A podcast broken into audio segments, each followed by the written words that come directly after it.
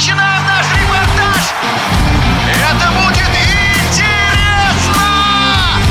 Программа о главных спортивных событиях. Спортивный интерес.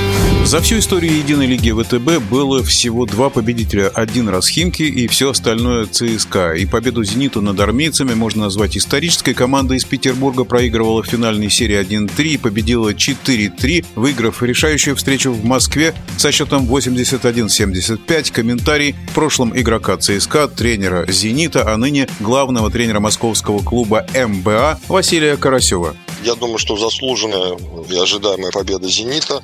На протяжении всего сезона «Зенит» показывал очень хорошую командную игру. И всю серию, получается, «Зенит» отыграл в 13 человек. И, наверное, где-то побольше сохранил сил на концовку. ЦСКА играл, получается, в усеченном составе, в 7-8 человек. Всю скамейку и Тудис не использовал. И после, наверное, отъезда шести иностранцев «Зенит» очень хорошо разобрал игру против Милутинова, против Клайберна. И в последней игре, когда швед сел с травмой, не нашлось человека, который бы взял на себя игру и смог ее переломить. Ну и еще раз повторюсь, это как бы большая заслуга тренера, команды, потому что было видно, что играть тяжело, уже как бы все на последнем, скажем так, издыхании. Серия длинная, тем хорошо, что, наверное, случайных побед не может быть здесь. И здесь действительно выигрывает та команда, которая на данный момент сильнее. То, что касается регламента до четырех побед, это, конечно, немножко тяжело, но, как показало, практика, это интересно, это вызывает большой ажиотаж у зрителей. И особенно, когда идет такая борьба, все решается в последнем седьмом матче. Это большой плюс для российского баскетбола, для лиги. Это действительно был большой праздник. Выиграл весь российский баскетбол. Серия получилась очень зрелищная. Если отмечать игроков, у, у «Зенита» можно начинать там начиная от ветеранов, которые вышли, и тот же Мони, и Фридзон, и сделали для команды все, и сыграли очень полезно для команды, и как бы их тоже большой вклад в эту победу.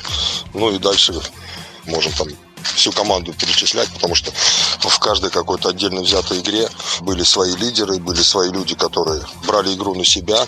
И вот в этом, наверное, было преимущество «Зенита» в этой серии.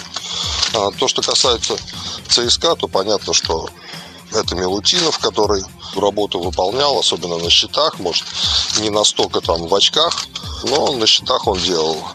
Алексей Швед брал на себя э, Каспер Вейер, ну, где-то вот немножко на концовку его, наверное, не хватило. Ну, такое двоякое все-таки впечатление оставил Клайберн.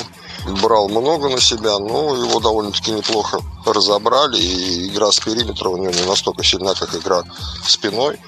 Ну, опять же, надо понимать, ЦСКА оказался довольно-таки сложной ситуации, потому что, наверное, если брать по потерям в игроках для ЦСКА, они были очень существенные, но все равно пока ЦСКА было свежее, да, первые две игры дома они выиграли, выиграли выездную игру.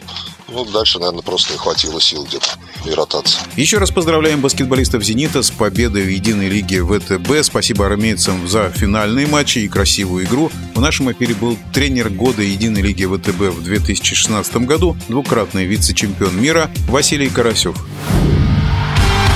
Спортивный интерес.